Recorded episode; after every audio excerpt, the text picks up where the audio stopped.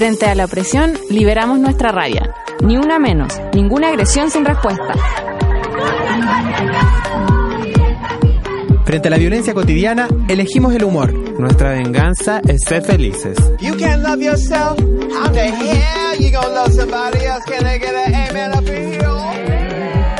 Pero por sobre todo, frente a la aventura colectiva del feminismo. Basta de que pongamos la otra mejilla, basta, tenemos que defendernos. Nuestra misión, extender nuestras redes orales hasta las estrellas. Yo creo que los tacos han representado un lugar de habla, porque me pongo los tacos y es un discurso.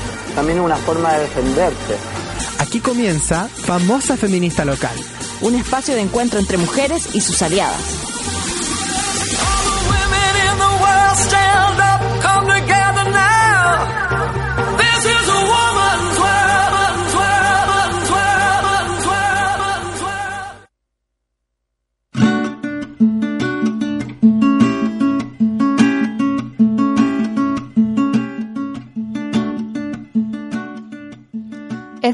estar en otro país y estar sola. A kilómetros de los remedios de la mamá, del olor al pan, de los amigos, de los paisajes de siempre. Migrar no es fácil, y mucho menos cuando no se elige. Muchas debemos irnos de Chile en búsqueda de la educación, la salud, la seguridad o el trabajo que aquí nos es negado. Violeta Parra, a quien recientemente conmemoramos en su centenario, también debió abandonar este país, donde pocos valoraban y comprendían su obra. Muchas y muchos se fueron, expulsados por la dictadura, y hoy consiguieron sus tierras a aquellas que los acogieron. Es difícil también venirse a un país como Chile, que a veces, la mayoría de las veces, es tan hostil. Es difícil para Lina, colombiana de 21 años, a quien un taxista abandonó en la calle en pleno trabajo de parto y su bebé murió. Fue difícil para Joan, haitiana, a quien el idioma, el racismo y la misoginia de Chile condenaron a muerte. La migración, al igual que la pobreza, tiene rostro de mujer. Somos nosotras las que vamos y venimos, buscando mejor suerte, huyendo del dolor, de la guerra. Las mujeres somos la mayoría de las migrantes, las refugiadas y las desplazadas en el mundo. Y como tales, experimentamos un tipo de violencia específico que es constantemente invisibilizado. Ante las pérdidas y la indiferencia de una clase política que odia a las mujeres, las migrantes se han organizado y hoy están en alerta roja. Miles y miles seguirán viniendo a esta faja de tierra llamada Chile. Y es nuestro deber, el de todos, asegurar el respeto a sus derechos básicos y a una vida digna. Y de paso, desmentir la promesa de este falso jaguar de Latinoamérica que se hace insostenible. Aquí comienza Famosa Feminista Local, segunda temporada, episodio 20. Ninguna persona es ilegal. Volverte a ver, volverte a ver. Yo te quiero querer, volverte a ver,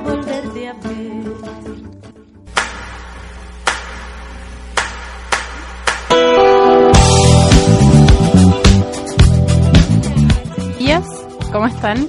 Soy la Flo, he vuelto. Gracias. ¿Eres tú? Soy yo, llegué justo. Eh, qué hermosa editorial que hiciste, Ori. Gracias. Me encantó. Eh, bueno, como ya deben haber deducido, hoy día vamos a hablar de mujeres migrantes, porque todas somos migrantes. Eh, y estamos con dos estupendas invitadas. Sí, ellas son de la organización Guarmipura o Entre Mujeres del Quechua y son Úrsula Carrillo y Elisa Niño. Hola Úrsula y Elisa. Hola. buenas tardes. Bueno, muchas gracias a ambas por venir, por venir a hablar de este tema que nos convoca a partir de hechos súper lamentables, pues, que es la muerte de dos personas, eh, la muerte de Joan, haitiana, de la que mucho se habló, pero no lo suficiente, yo creo que el tema es como para indignarnos y, y- y darle rabia y darle vueltas y asegurarnos de que no vuelva a pasar. Y también de Lina, que fue expulsada del taxi y, y cuyo hijo, una, una vida menos, un, un niño muerto, eh, por culpa del racismo y de la intolerancia de este país. Así que gracias por venir a hablar de estos temas terribles, pero también vamos a darnos una luz de esperanza porque si no, ¿para qué? Sí, pues para eso estamos. Bueno, chicas, lo primero que queríamos saber es que nos contaran, eh, sabemos que están trabajando hace bastante tiempo, eh, pero que nos contaran cómo nace y por qué nace Guarmipura. Bueno, Guarmipura nace en 2006, nace con mujeres peruanas que estando acá se dan cuenta de que en Estación Central eh, se va congregando como muchas mujeres eh, migrantes y van viendo que tienen necesidades de vivienda, porque no cualquiera les quería rentar, porque muchas veces eh, se encontraban en situaciones de hacinamiento. Entonces empiezan a, hacer encuestas, se podría decir, de casa en casa, de voz a voz, para descubrir la realidad de esas personas migrantes. Eh, de voz a voz se van dando cuenta que también existen violencia, que también existen condiciones de trabajo, eh, que igual que los chilenos no son tan buenas como las promesas que muchas veces escuchan, y se empiezan a congregar y forman Guarmipura. ¿no? De ahí, del 2006 para acá, eh, se han hecho otras cosas, aparte de vivienda. Eh, también se hizo un trabajo en el norte cuando empieza esto de la frontera con Perú, con Bolivia y empieza la campaña Todos somos migrantes, como un llamado de que todas y todos migramos en algún momento, todos nos movemos, nos desplazamos como derecho, pero muchas veces no se toma como en cuenta que también como derecho tenemos eh, a la salud, ¿no? a la vivienda, a la educación, y que también incluye eso y que no se mira al migrante como se debería con todas. Parte, parte importante de lo, de lo que sucedió también con la campaña Todas Somos Migrantes es la imagen que utilizamos dentro de la campaña, ¿no? Que son los cuerpos de mujeres, pero que no es este cuerpo estereotipado, es el cuerpo desnudo de mujeres de distintos países, ¿no? Con distintas formas, con las heridas de vida también sobre el cuerpo, ¿no? Para también hacer una crítica a que cuando tú ves a una persona en la calle y quieres tachar a alguien de forma despectiva de migrante, ¿qué le estás buscando en el cuerpo, ¿no? ¿Qué señales nos busca él o la chilena de a pie en la cotidiano para, para aventar sobre esos cuerpos un mensaje racista. Y de mano de ese trabajo vinieron pues también talleres sobre violencia y sumarnos con otras organizaciones en lo que hoy conforma el MAM, que es el Movimiento Acción Migrante. Guarmipura forma parte activa del MAM para luchar por una ley con perspectiva de derechos humanos y recientemente formamos en 2017 también la red, o formamos parte de eso, de la Red Nacional de Organizaciones de Migrantes y Promigrantes, que estamos muy, muy contentas, somos más de 35 organizaciones en, en pro de esta sociedad intercultural. Y ustedes, desde que comenzaron con la organización hasta hoy, eh, ¿ustedes estuvieron en, los inicios de Guarmipura? No, para nada. eso es eso es algo pues que se da en la mayoría de las organizaciones de migrantes, que la gente pues se va moviendo, ¿no? Por eso, como bien te decía Ursu, al principio era esta comunidad peruana que fue pues también parte de la comunidad más fuerte de, de migrantes aquí en Chile, pero con el tiempo pues ha habido sus movimientos, también hemos tenido hermanas que pues las condiciones no han sido las que ellas esperaban y se han ido, ¿no? Entonces Guarmipura se ha movido mucho, yo creo que sobre todo los últimos tres o cuatro años hemos circulado mucho, mucho en, personas. Entonces un diagnóstico como del momento actual, ¿cuáles serían los principales desafíos, eh, cuáles son sus ejes de trabajo hoy? Hoy tenemos dos ejes de trabajo principales. El primero es eh, visibilizar los distintos tipos de violencia que vivimos las personas en movilidad, ¿no? Las violencias xenófobas, racistas y sexistas, que son distintas no solo porque seamos migrantes, sino porque dentro de las propias comunidades hay diferentes formas en que se ejecuta la discriminación sobre nuestros cuerpos, ¿no? No se trata de la misma forma a las migrantes eh, mujeres en sus 50 años peruanas que a las migrantes colombianas afrocaribeñas en sus 20 que a las mujeres haitianas en sus 40 o sea, hay, hay formas distintas para que esa violencia se articule. Entonces, para nosotros es muy importante mostrar que hay, que hay eso, que tampoco es homogénea nuestra experiencia. Y porque poder visibilizar eso nos permite también de mejor forma abordar esas violencias y reclamar medidas pertinentes a cada tipo de violencia en ese sentido. ¿no? Y el otro eje importante es justamente lo que hacemos en conjunto con las otras organizaciones, que es pugnar por una ley, por un proyecto de ley de migraciones que tenga enfoque de derechos humanos. ¿no? Claro, eso es importante porque se habla mucho sobre casi como una mercancía al migrante, yo diría, como sobre el aporte a, a, la economía, sobre la regulación y como términos muy eh, matemáticos exactos para hablar de la movilidad de personas. Como que no importa si los migrantes son o no un beneficio o perjudican, a mí no me importa eso. Eh, son personas y, este país tiene como la obligación, esta pésima Chile, de acoger y, y al mismo tiempo eh, al, al revés, ¿no? Como ustedes decían, esto es como una movilidad. Eh, todos nos vamos, todos venimos y en todas partes, si tú te vas de tu país, si tú cruzas la frontera de tu país, no pierdes tus derechos. Claro, el- y es que es, muy importante lo que ustedes dicen porque, claro, se ve como de forma utilitaria la migración y se valora en ese sentido la pertinencia o no de que la frontera se haga más flexible o se haga más rígida, ¿no? Pero debemos de partir de que hay un artículo 3 en la Declaración Nacional, o sea, en la Declaración Universal de los Derechos Humanos que dice que tenemos derecho a emigrar. Y entonces las personas migramos porque podemos y es nuestro derecho a migrar, ¿no? Porque parece que también hay migraciones justificables y otras que no. Sería justificable que alguien mirara, migrara, por ejemplo, porque está en condición de refugiado, ¿no? O, algunas gentes eh, desde un enfoque asistencialista dicen, bueno, pero si pobrecitos y pobrecitas estaban muy mal, a lo mejor sí que bueno que vengan, ¿no? Pero, pero no, o sea, podemos migrar, tenemos derecho a buscarnos una vida como nosotros y nosotras creamos, ¿no? Que es más conveniente a nuestro, a nuestro interés y a nuestra felicidad. Claro, está muy, muy, muy eh, reciente el ejemplo. Hoy día en la mañana, los refugiados sirios que llegaron, eh, que los recibe la presidenta, que ella misma destaca su, su condición de refugiada en dictadura, pero, pero al mismo tiempo ves que todo lo que ha pasado hace dos semanas, ¿cachai? O la situación en que están hoy miles de migrantes en Chile. Entonces, eso también eh, eh, habla del clasismo en la migración. Es como, como decías tú, Ori, eh, ver a la gente como, como mercancía, como eh, qué tanto me va a subir el PIB del país por dejar entrar a estas personas. Cuando Que- no sí, Y que además sí es utilitario porque las migraciones estamos dejando ingresos de más de 40 mil millones únicamente en trámites y visas porque el sistema es muy burocrático. O sea, simplemente el año pasado lo que entregaron lo- las y los migrantes, por ejemplo, en Antofagasta, es muy superior, casi duplica lo que entregó eh, la industria minera en ese sector, ¿no? Entonces, también parece que hay un negociado muy redituable en eh, sostener en este círculo que mantiene en irregularidad mucha gente, pagar tanto trámite. Está siendo redituable también eso, ¿no? Sí, oye, hace poco se, o sea, hubo como muchos intentos, desde hecho desde hace mucho tiempo, como de los 90 que hay proyectos de ley de migración en el Congreso, que no pasa nada, después se fue con Elwin, creo, sí.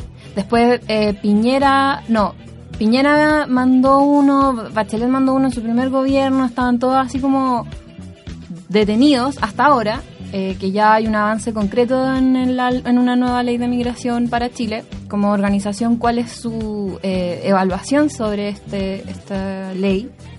Este proyecto de ley. El último proyecto de ley, porque, claro, nosotras y nosotros venimos estudiando los proyectos de ley desde hace mucho, justamente por lo que tú dices, uno y otro, y, es- y meternos a estudiar, porque antes teníamos el discurso, bueno, queremos una ley con derechos humanos. Bueno, pero ¿qué es eso? Nos tuvimos que poner a estudiar. Esto es un trabajo también, ¿no? Como la, este activismo imposible de las migrantes se ha convertido en un trabajo. Y, y justamente en la asamblea que tuvimos el fin de semana pasado con la Red Nacional de Migrantes y Promigrantes, pues terminamos de estudiar este proyecto que está actualmente y, pues lo, lo, lo calificamos de racista, ¿no? Sigue siendo racista, sigue siendo clasista. No es una ley de migraciones, es una ley de extranjería, ¿no? No concibe cómo se mueve la migración, eh, el, el tránsito, el, el ingreso, el tránsito, la salida, nada más ve cómo controlar y, ha- y hacer... em, y sostiene esta idea de la amenaza de la migración. Entonces parece que lo único que hace este proyecto de ley es tomar el, decreto de ley 1094, que es el pasado, que viene desde la dictadura, y como que lo formaliza, ¿no? Entonces, si bien en su introducción habla de los derechos humanos, de la importancia de la movilidad y etcétera, cuando, cuando lo aterriza, no se ven los enfoques de derechos humanos. De hecho, se ve un retroceso. Por ejemplo, en salud, actualmente, gracias a ciertas eh, circulares y compromisos de ciertos eh, personajes políticos, las y los migrantes que estén en condición de irregularidad podemos tener acceso a FONASA. Lo que dice este nuevo proyecto de ley es que las personas migrantes que estén en irregularidad solo podrán ser atendidas por sector público si están en calidad de urgencia, o sea, si su vida peligra o si las mujeres están embarazadas. Entonces estamos retrocediendo en derechos que ya habíamos ganado. O sea, Bachelet presentó un proyecto que es peor al que ya había presentado. Básicamente como por, siento que es como por la presión, ¿no? Sí. Por el anuncio, por las Sí. últimas cosas Porque- que tiene que hacer antes de irse, por las fotos. Porque lo vienen prometiendo hace mucho y entregan este proyecto que es claramente inacabado, insuficiente. Claro, y finalmente después hay que aterrizar ese proyecto, porque, eh, no sé, por ejemplo, se aprueba, ok, perfecto, o sea, no, no tan perfecto, pero eh, se aprueba este proyecto y ya te dice que, que las mujeres eh, embarazadas se pueden atender en, sal- en salud pública, pero ya hemos visto cómo tratan a las mujeres, eh, cómo se han negado incluso a la Nicole, que no está en este momento, está en nuestros corazones, que otra de las panelistas de este programa, que es abogada, eh, nos contaba casos que una mujer de un consultorio se negaba a atender así a, una mujer migrante y ella tuvo que ir llegar a amenazarla con demanda para que la atendiera en un consultorio por X motivo, por salud, lo mínimo de que uno puede ac- acceder de salud, eh, termina siendo inhumano. Entonces, si ya, ya un proyecto de ley que si llegara a aprobarse va a ser insuficiente, eh, eh, verlo desde el, de lo cotidiano, digamos. eh, claro. eso es como ya esos lugares a, a los que no, no, no alcanza la ley, finalmente. Claro, y que no haya institucionalidad, porque no se, no se contempla crear la creación de una institucionalidad en este proyecto y necesitamos una institucionalidad que vele precisamente por los derechos de las personas migrantes y que lo vea transversalmente en todos los ministerios. Este proyecto está alojado en el Ministerio del Interior. O sea, eso nos sigue mostrando el enfoque de seguridad Claro. que tiene, ¿no? Entonces nosotros y nosotras apelamos a que exista un- un- una figura, no sabemos si lo mejor sería un servicio, un ministerio, no sabemos cuál sería el mejor nombre, no somos especialistas, pero necesitamos una, una institución, ¿no? Y con lo- el dinero que ingresa creemos que alcanza para crear, generar una, una institución, ¿no? Otra cosa que nos preocupa el proyecto es que todo lo deja para el reglamento y sabemos que luego esos reglamentos se, se construyen entre cuatro paredes sin consulta a las organizaciones y si ahorita la ley es muy discrecional para decir cómo entrega visas y permisos a las personas, eh, si el reglamento no tiene suficiente desglose y no está pegado a derechos humanos, no tiene enfoque de género, no tiene enfoque intercultural, va a pasar otra vez lo mismo. Oye, qué penca, lo que les cuesta hacer las cosas bien a esta gente. Y se creen ¿no? No, y aparte como lo usan como campaña, también hay que decirlo, la derecha, pero no solo la derecha igual, como eh, vi un eslogan, ya no me acuerdo de qué político de, de derecha o de la DC, que es como lo De mismo. Rossi. Ese Fulvio Rossi, que era como casi como vamos a detener la globalización. Claro. ¿Qué onda?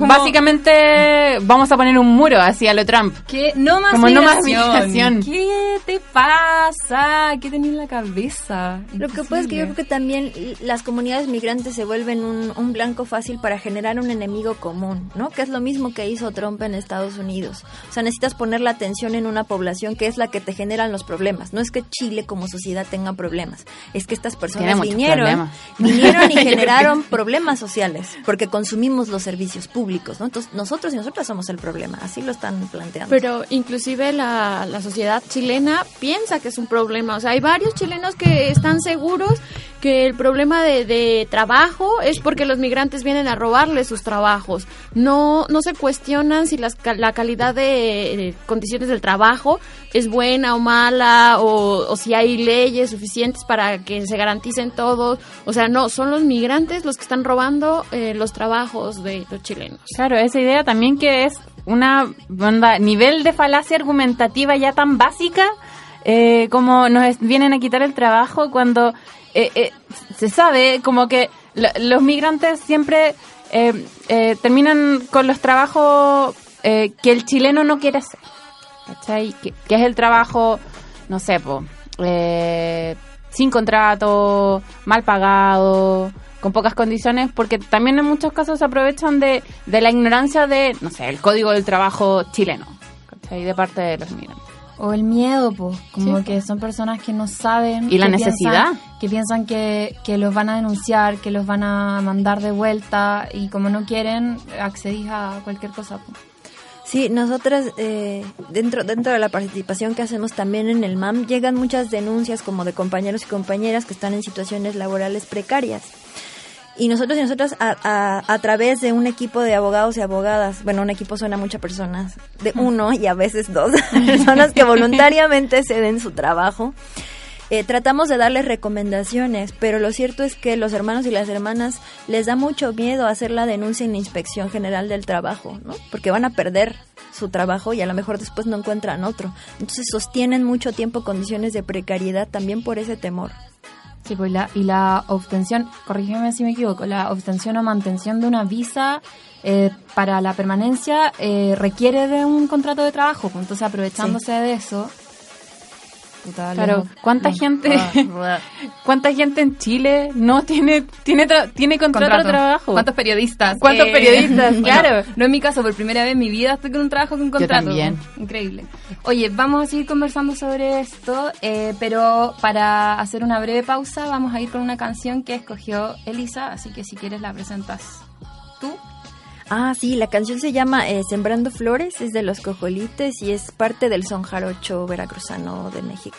Disculpen lo autorreferente. no, nos encanta.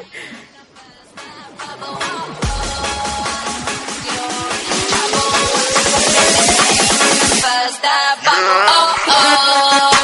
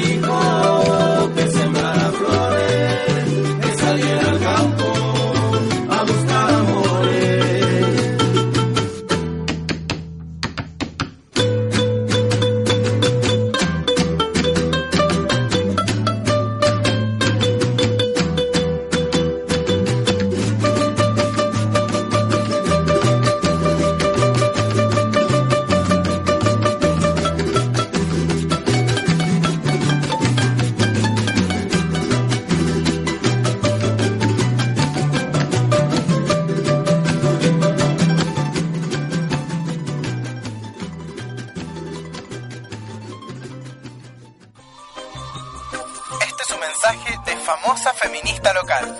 Frente a la rabia, canalicemos nuestras energías en organización y encuentro entre mujeres. Encontremos colectivamente las estrategias que nos harán decir cada vez con más fuerza, ni una menos. Famosa feminista local. Primera temporada.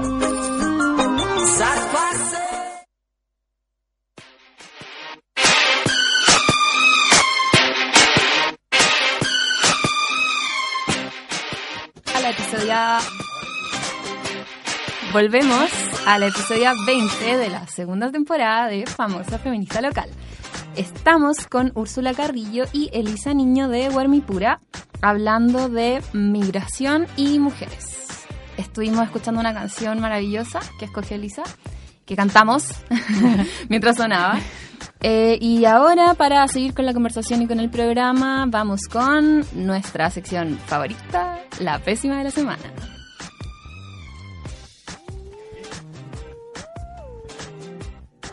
De buen niño. Con ustedes. La pésima de la semana. No te da vergüenza. Tu mamá te manda sola para acá.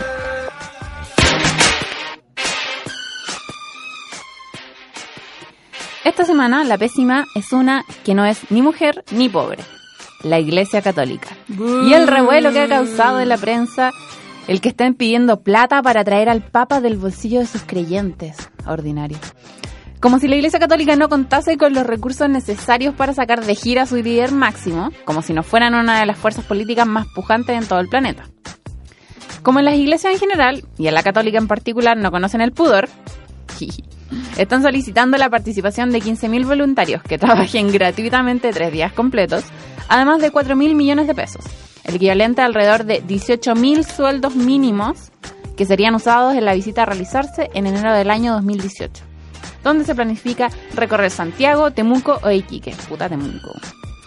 Incluso en Santiago se planifica su visita al Centro Penitenciario Femenino de San Joaquín, como si no fuera la misma Iglesia Católica la que ha encerrado sistemáticamente a mujeres en las cárceles, acusándolas de convertir el poder ridículo que las iglesias tienen sobre sus vidas y los cuerpos de las demás personas, como si la Iglesia no hubiese defendido a Juan Barros, cercano y encubridor de Caradima, y no lo hubiese nombrado obispo de la diócesis de Osorno, pasándose por el poto las denuncias de abuso sexual a menores, que en este caso y en infinitos otros casos en los que han encubierto a sus compañeros de fe.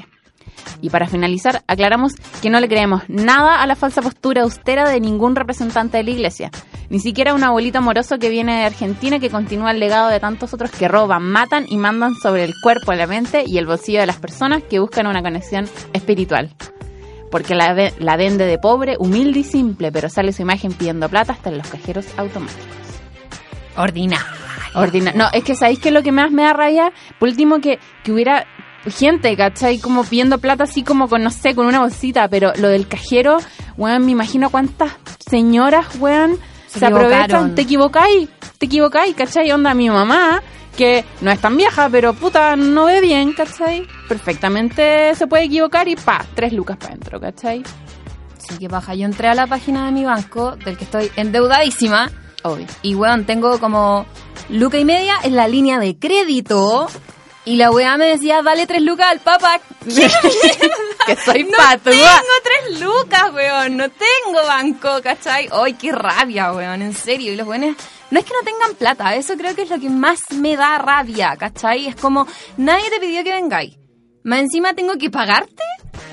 Patúa, po. Igual no. Ah, no quiero ser abogado del diablo. Ah, qué amarilla. No, pero la otra vez cuando, cuando se confirmó la visita al Papa, eh, me acuerdo que hablaba de esto con unas personas y era como, ya, pero ¿por qué el Estado de Chile tiene que financiar a este weón, cachai? Estado laico, bla, bla, bla. Y es jefe de un Estado. Sí, po. es una visita diplomática, protocolar, entonces se aplica al mismo procedimiento, cachai, mismo bolsillo. Que cuando vienen presidentes. Exacto. Pero sí, pues podría ser una gran muestra de austeridad que el Papa se quedara así como en un hostal, po. Duerme en la tierra, a ver. A ver si tan austero eres, pues. No, ordinaria. Yo no conozco Iquique y el papá va a ir. No, y, y, la- y después, no sé, al día siguiente la gente quejándose por la que la presidenta viajó a Brasil y son 30 millones. Como, onda, Pongámoslo en la balanza. No, si va a ir Iquique, pues le invitamos a los campamentos donde viven nuestras hermanos y hermanas migrantes. Ahí están, está nuestra líder, Ángela Popó, que lo reciba ahí, que le enseñe cómo viven los migrantes. Que Bien se vaya ahí, en bus los desde. Santiago. Como tres días viajando. Ay, no, qué rabia. Oye, yo, ah, ¿qué iba a decir? Iba a decir algo más del Papa, pero se me olvidó. Eh, pero tengo otra pésima esta semana. Por favor. Cristóbal Colón, pues. Uy, sí, pésima de aniversario. Sí, qué pésima. Qué pésima. Este machito, no sé si de izquierdas, pero comandado por otros machitos. No era ni cagando de izquierda, venía en nombre de la corona, lo siento. Pero es que no sé si existía la izquierda y la derecha como la conocemos. Está bien, bueno, Cristóbal Colón, machito, macho, machote. Espérate que me atoré con la E que tengo la garganta. Este tipo que decidió venir a, eh, comi- en comillas, conquistarnos, descubrirnos. Descubrirnos, po, porque antes no existíamos. Patudísima. No, patudísima. Y, weón, como esto desembocó en la masacre, tortura, violación de toda la cultura precolombina, ¿cachai? Robo. Eh, y, y no, quemaron todo. O sea, onda, la- las culturas y los pueblos precolombinos tenían un conocimiento científico, artístico, avanzadísimo. Y estos buenos que hicieron quemaron todos culiados. ¿Y qué, qué pasó después? Vino la vieja y plantó plátano oriental. ¿Cachai? No. y ahora sí. todos tenemos alergia. Bueno, Cristóbal Colón eres la pésima. Todos los años de esta fecha nos vamos Sí, a. ¿Es feriado? Te odio. Chiquillas, ¿tienen alguna pésima que quieran, quieran proponer? Ya, nos dejaron mal, ya nos dejaron mal. sí, fue como... uh. Oye, para seguir hablando del tema que nos convoca, eh, ustedes como organización de mujeres migrantes, uno de los temas que tocan es el tema de la...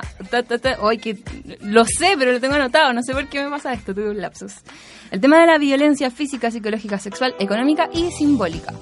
Eh, porque hay una dimensión eh, a tocar cuando eres mujer que migra. No es lo mismo que ser un, hombre que migra. Lo usted, ustedes igual lo decían. eh, hay diferencias entre la nacionalidad, entre la edad, entre el sexo, entre la identidad de género. Eh, si podemos como ahondar un poquito en eso, como en las particulares violencias que se enfrentan cuando somos las mujeres las que nos movemos.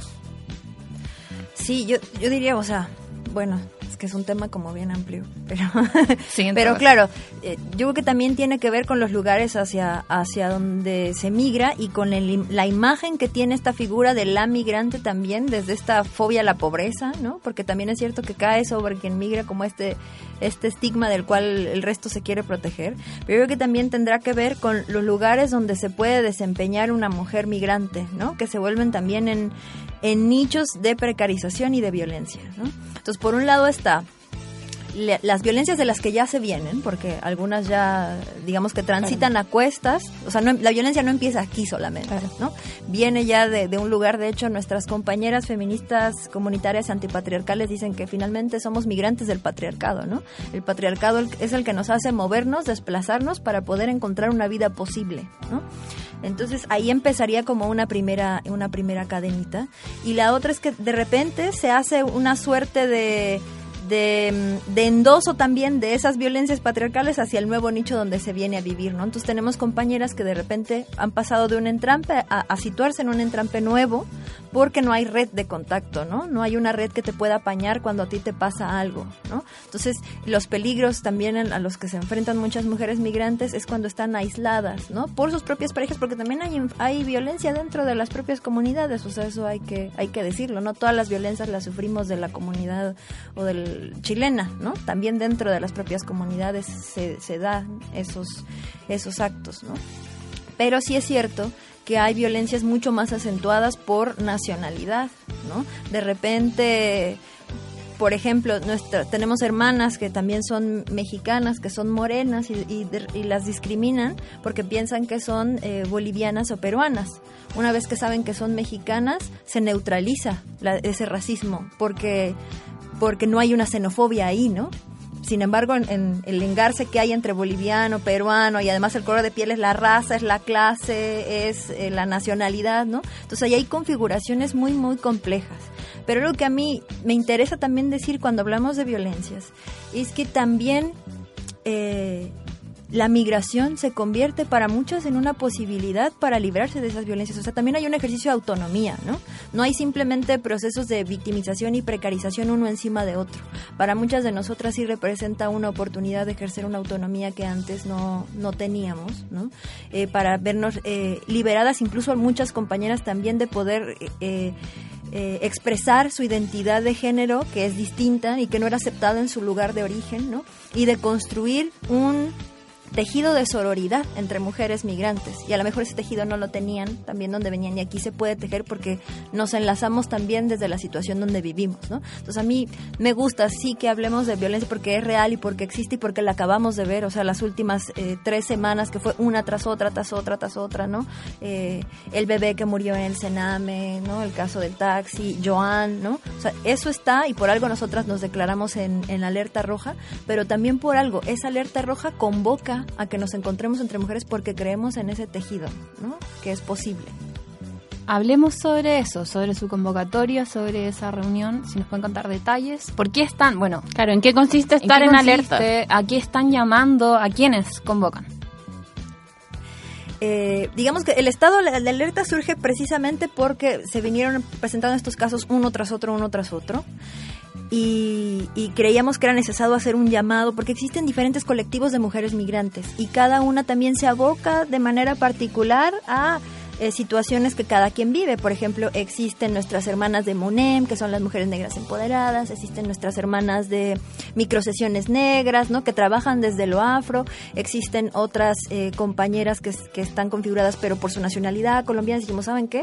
O sea, es el momento de que todas podamos converger, nos podamos, nos podamos juntar y podamos ver de qué manera podemos enfrentar esto que nos está sucediendo particularmente a, las mujeres, ¿no?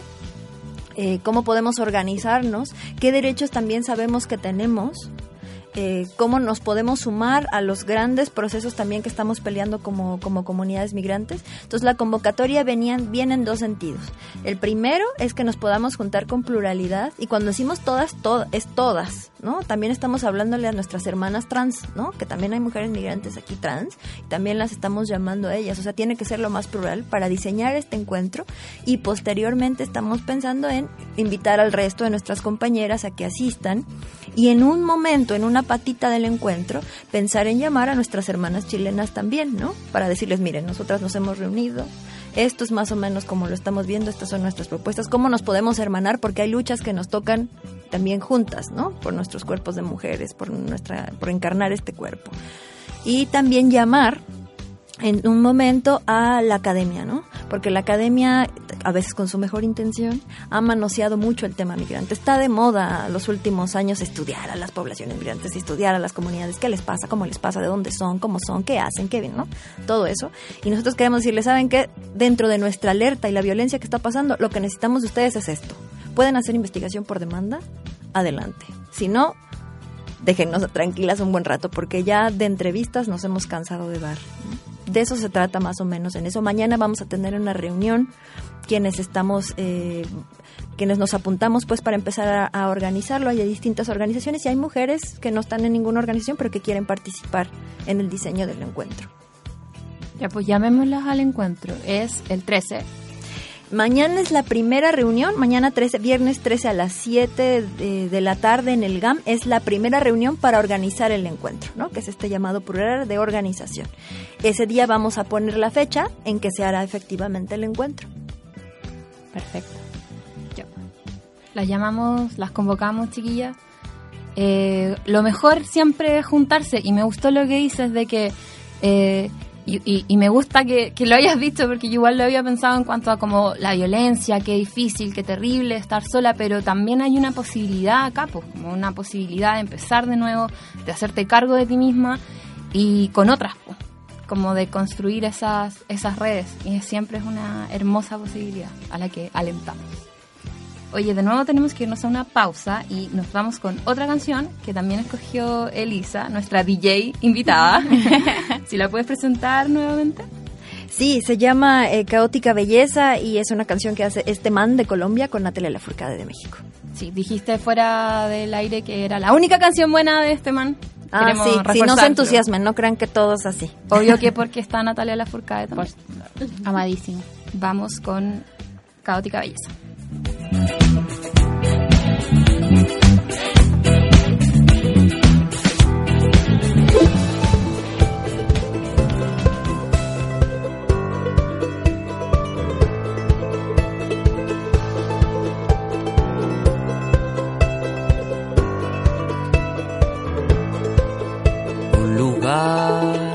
Para estar y vivir lo que se hereda. Una canción sin condición para sonar lo que nos queda. Hoy puedo ver lo que yo fui, de dónde soy, de dónde vengo. No es protestar, no es una guerra, es lo que soy que tengo. Hay cosas en la vida que no se pueden cambiar,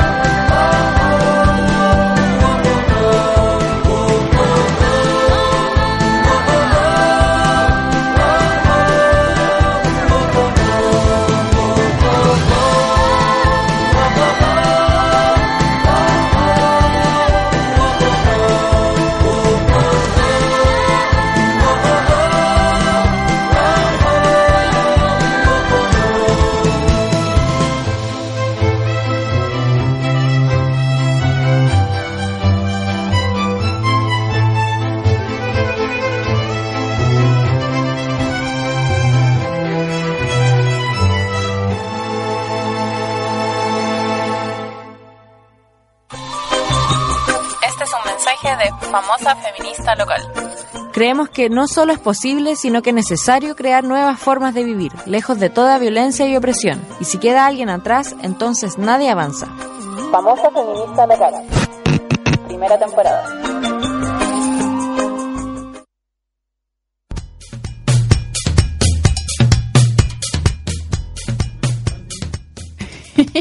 Falsa alarma. Volvemos al último bloque, si no me equivoco, de Sí, famosa feminista local. Estamos terminando. Pucha. Siempre se pasa tan rápido. ¿Cierto? Ah.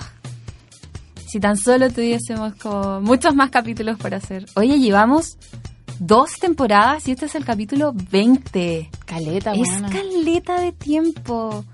Qué bacán. Y todavía nos queda tanto, tanto de Tanto por. Tanto por tantas pésimas, tantas brujas, sobre todo.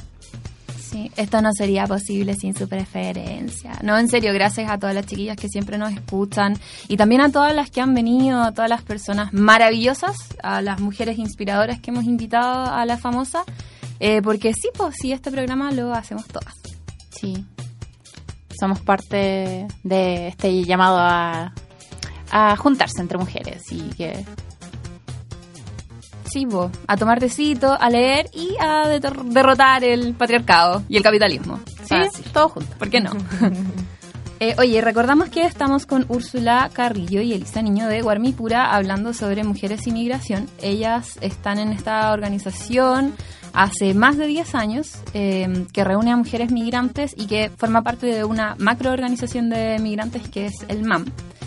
Eh, estamos hablando sobre la experiencia de emigrar y también queríamos hablar sobre eh, el, punto que quedó de la conversación que tuvimos en el bloque anterior, eh, sobre la posibilidad de empoderamiento también que te da eh, eh, el moverte, ¿no? El poder irte, el poder buscar, eh, que es una posibilidad eh, mm, buena, maravillosa, o sea, como que no hay límites, pues, ¿cachai? No, no hay fronteras, como que si lo que tú buscas y si tus necesidades no están dentro de, lo- de los límites que otros determinaron, que eran los que eran permitidos para que te movieras, tú te vas nomás, po, Y eso es maravilloso también.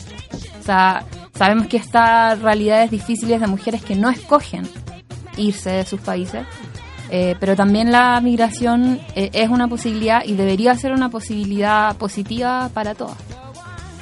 Eso, lo dije yo, ¿no?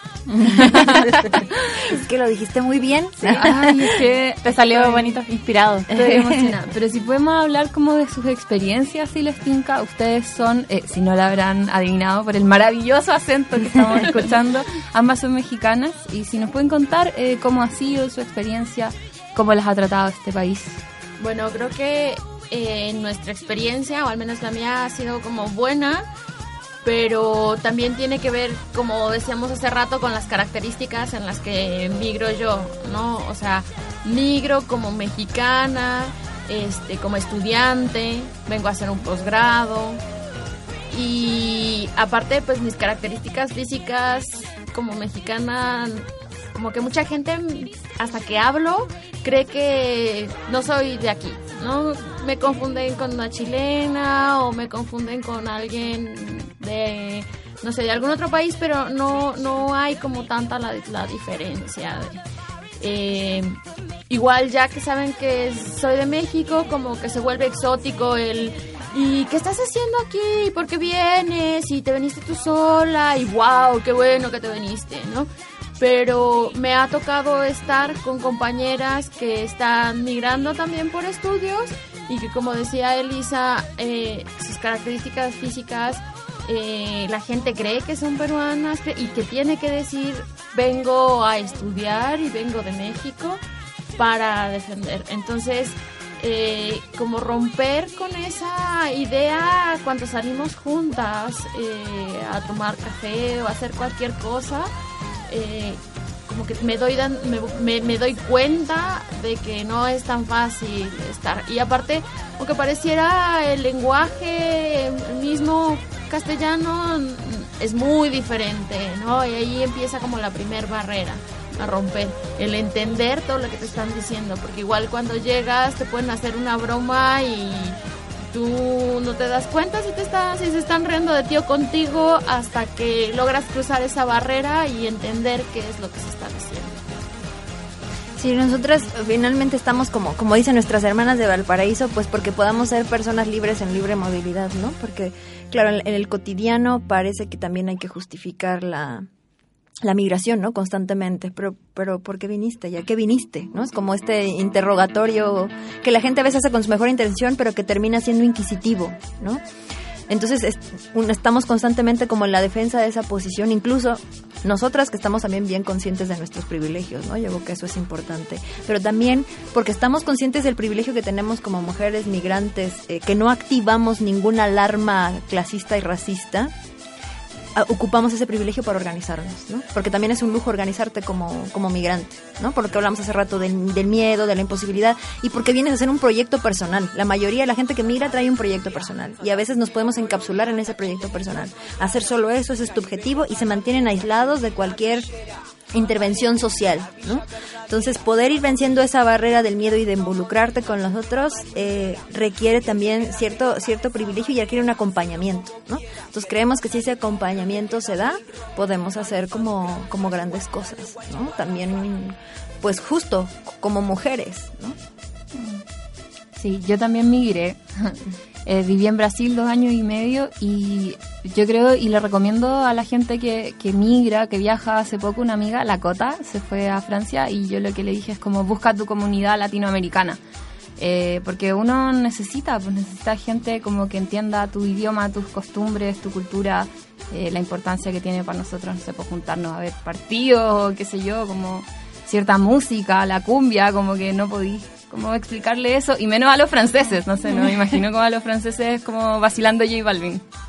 Y eso lo latinoamericano que dices, yo creo que es bien importante, porque de alguna manera yo creo que de lo, de lo que más yo he podido ver aquí en Chile que de repente genera disconformidad, es como estas, son estas migraciones latinoamericanas. Es esta la que causa conflicto, porque hubo momentos de migración argentina muy fuerte y nadie se incomodaba con eso porque son migraciones que no se ven. ¿no? En cambio, la migración latinoamericana porque se ve y por cómo se comporta en la calle, por cómo ocupa el espacio público, se genera un conflicto, ¿no? Pero creemos que nosotras y nosotros tenemos derecho a la ciudad, ¿no? Tenemos derecho a estar en la calle, a estar en el espacio público, a, a- a ponernos en el despliegue y en el y poner en escena también el cuerpo como lo sabemos poner, ¿no? Con colores y con como lo quiera hacer cada identidad ¿no? Porque, pero de repente eso genera conflicto. ¿Cómo se ponen en escena?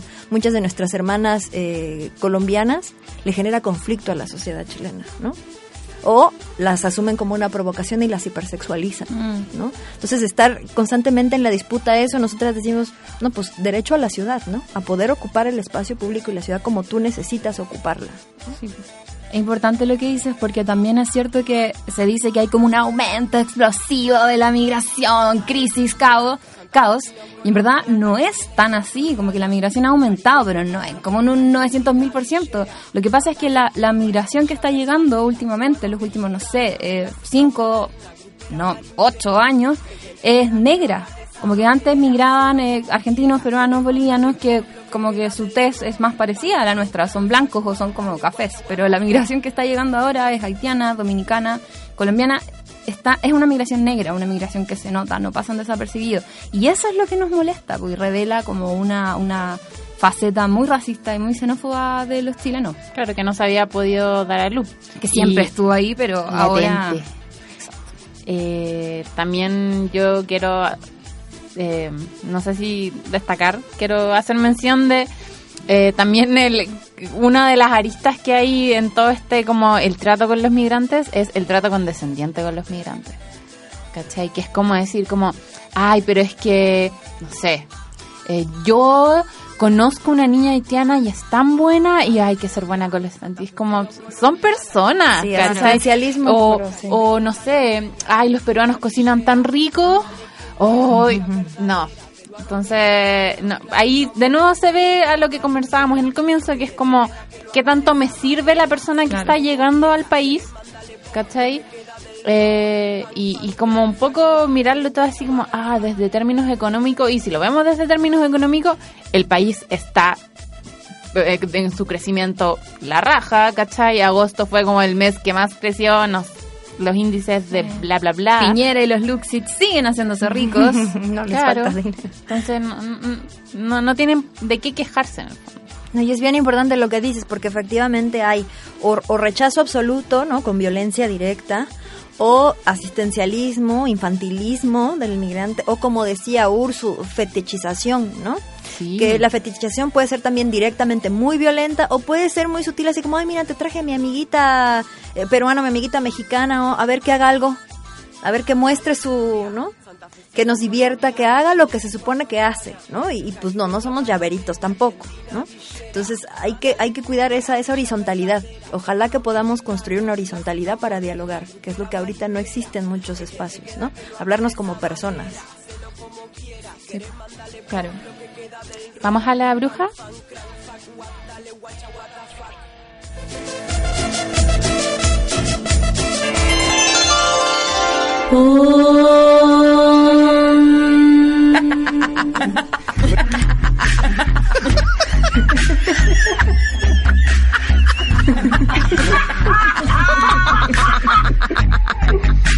En famosa feminista local, aquí comienza la nieta de la bruja que no pudiste quemar.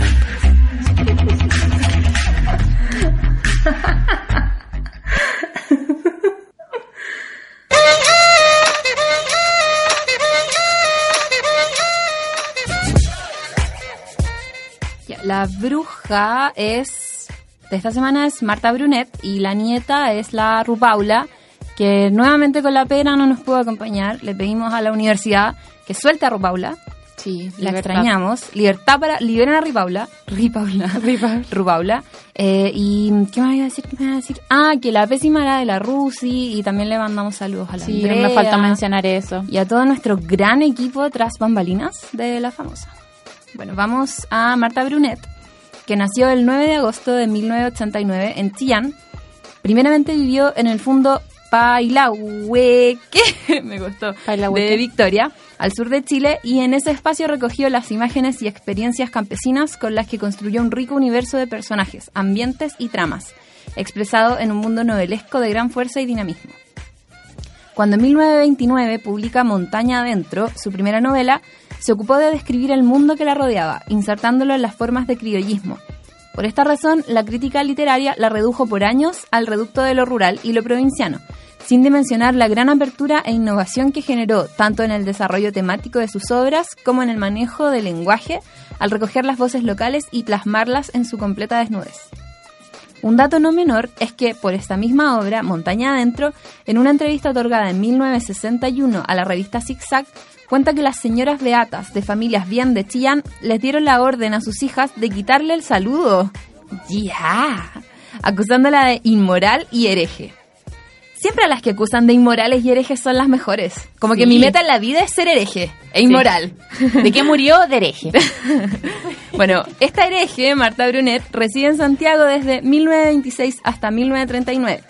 En esa década comparte con otras mujeres, al igual que ella, de pensamientos bastante anticipados para su tiempo, como Iris, Amanda Labarca, María Monbel, Marta Vergara, entre otras, y comienza su relación con el movimiento pro emancipación de la mujer chilena, MEMCH. Mientras trabajaba en la revista Familia de Zigzag, entre 1935 y 1939, como columnista y editora al principio y luego como directora, desarrolla la editorial entrevistas y reportajes sobre mujeres en los que aborda temáticas como la diferencia de salarios entre mujeres y hombres, tan actual como hoy hace 80 años. Una lectura actual es interesante porque los temas que toca siguen muy vigentes. Escribió sobre el mundo femenino campesino, sobre la desigualdad social en la hacienda, sobre la violencia sexual, también sobre la homosexualidad y la soledad más radical. Precisa Natalia Cisterna, doctora en literatura que estuvo a cargo de la edición crítica de la obra completa de Brunet que se publicó entre la Chile y la Alberto Hurtado. Marta Brunet es la segunda mujer en ganar el Premio Nacional de Literatura en 1961, pero después que a Gabriela Mistral, así de importante. Pero su obra, salvo Cuentos para Marisol, que es un libro para niños, es poco conocida por las nuevas generaciones. Murió en 1967 mientras, de hereje, mientras leía un discurso en la Academia Nacional de Letras de Montevideo, donde había sido nombrada miembro. Esa fue Marta Brunet, nuestra bruja que nos trajo la Rupaula.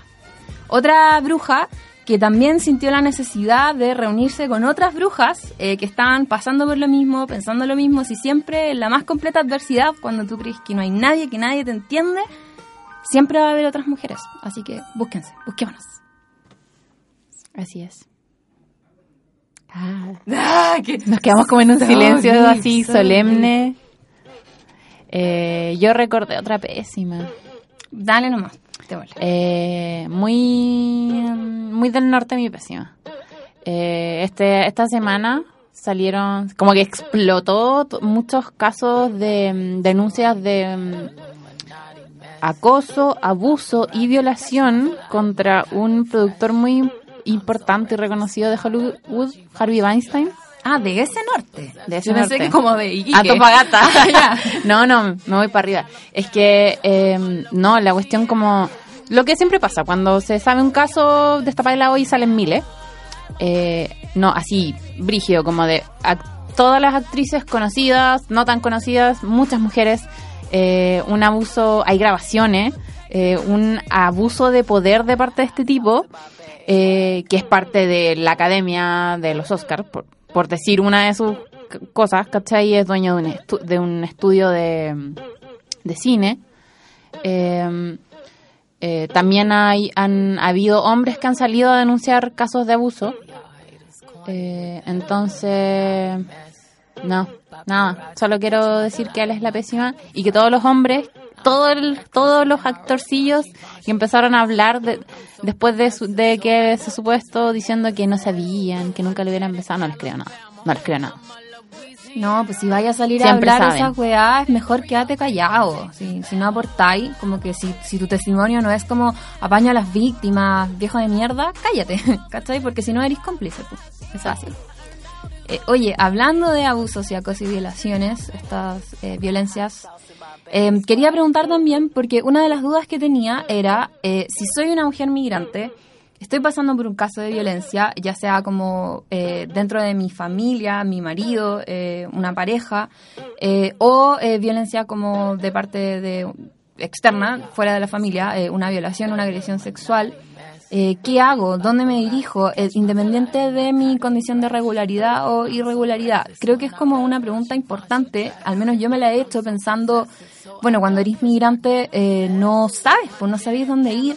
Eh, sobre todo las migrantes eh, que están irregulares, que no tienen sus papeles, deben tener como miedo de ir a la policía a denunciar sus violencias porque pueden terminar mal o de vuelta. Eh, y también está la barrera idiomática, pues, que pasa con las mujeres haitianas, entre otras nacionalidades. Eh, si ustedes han tenido casos y qué se puede hacer eh, si están pasando por una situación como esa. Sí, pues se supone que nosotras debiéramos seguir el conducto que sigue cualquier mujer, ¿no? O sea, nosotras debiéramos de ir, poner la denuncia, ¿no? O ir a directamente a las, ¿cómo se llaman estas eh, oficinas que tiene ahora Cernamec? O sea, debiéramos poner, poder tener acceso a eso. Sin embargo, en los casos de las compañeras, como tú bien dices, pues no es lo que hacen. Entonces, la mayoría de la atención llega porque ellas acuden a, a servicio médico. Y ahí por el servicio médico es por donde va saliendo el asunto, ¿no? Entonces, porque es un lugar como más neutro, ¿no? Es un lugar que se siente como de menos vulneración o de que te vayan a deportar, que siempre es como el temor, aunque en realidad no, no amerita.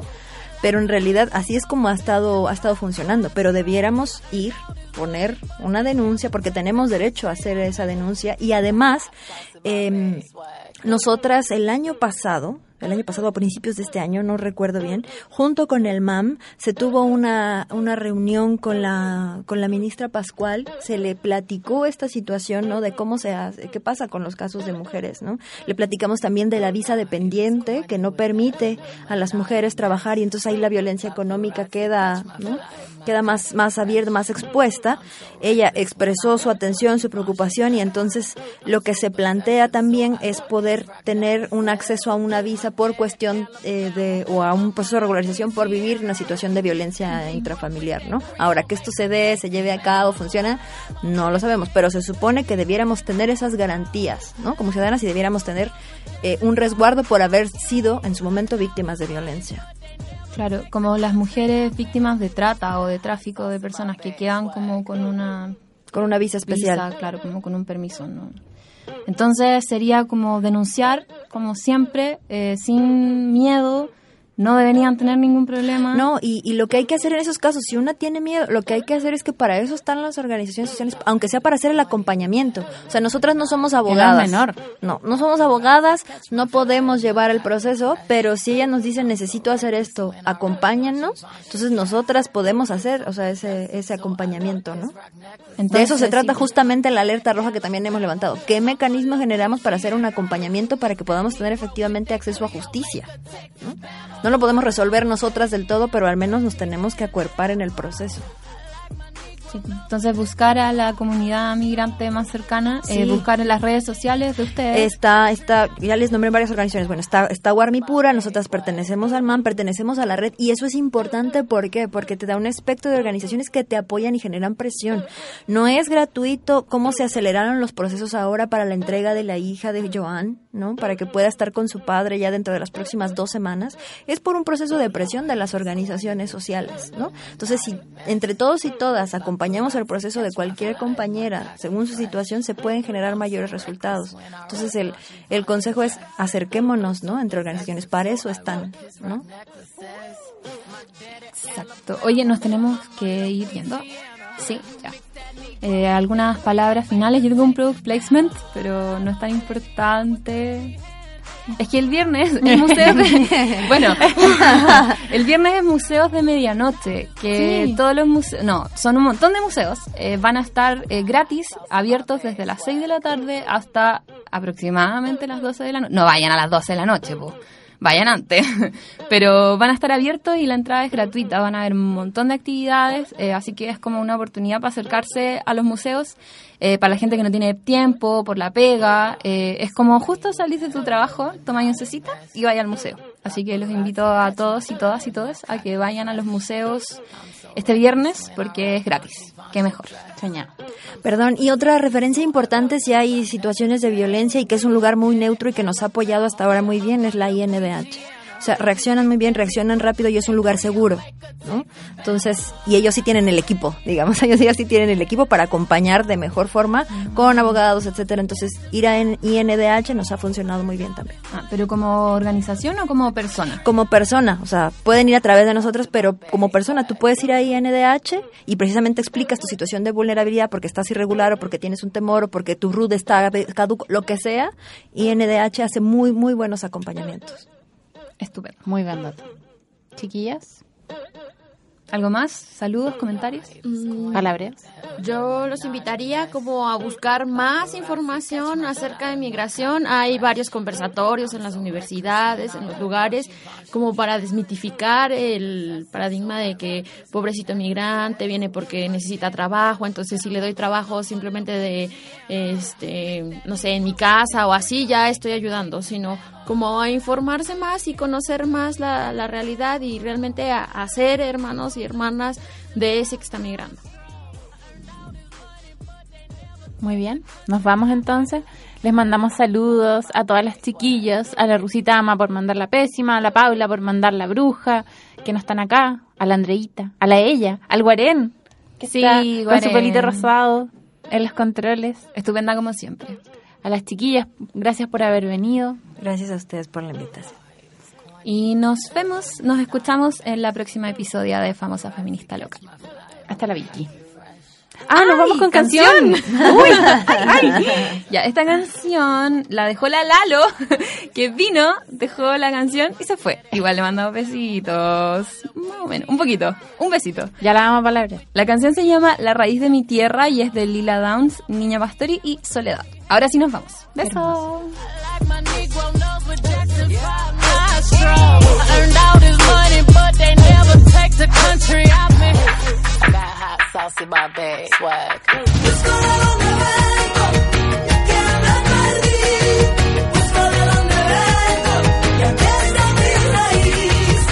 ¿Qué será de mí si no estás ahí? Vengo con un sueño que siempre creí. Si no te tengo aquí, cerquita de mí, para que me arrope y pueda seguir. Quiero estar ahí. Si la isla duerme, quiero verla sola. Cuando el mar despierte y llevar tu aire dentro de mi sangre. Para darme tiempo en el ritmo y hondura, una voz sedienta llena de emoción. Yo te traigo esta noche la raíz de mi tierra. Yo te traigo dos versos, tres personas que sueñan.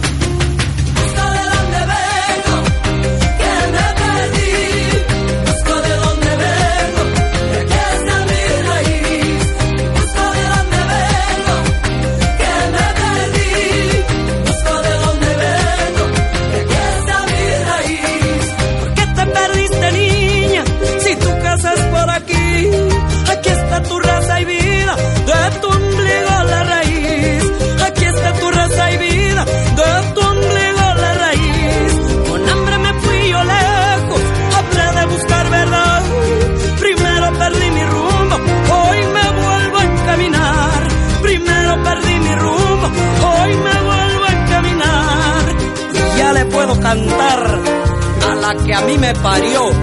Ya no me siento invisible, ya puedo ser quien soy yo. Busco de dónde vengo, que me perdí. Busco de dónde vengo, que aquí está mi raíz. Busco de dónde vengo, que me perdí. Busco de dónde vengo, que aquí está mi raíz. Soy parte de ti, te llevo en la sangre.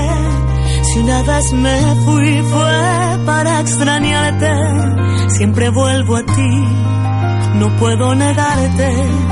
Tú mi parte oculta, yo tu parte avante. Cuando llegue mi tiempo, quiero volver a tu vientre. Seré una nueva semilla llena de sueños urgentes. Seré una nueva semilla llena de sueños urgentes.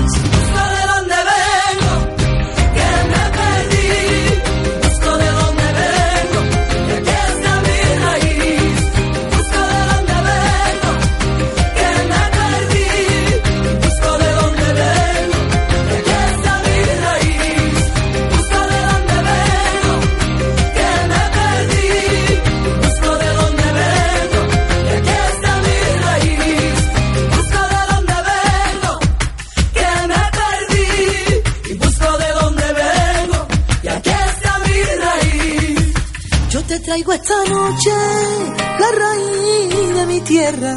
Yo te traigo los versos, tres personas que sueñan. Te regalo el aroma y el sabor de mi tierra. Te traigo mi raíz.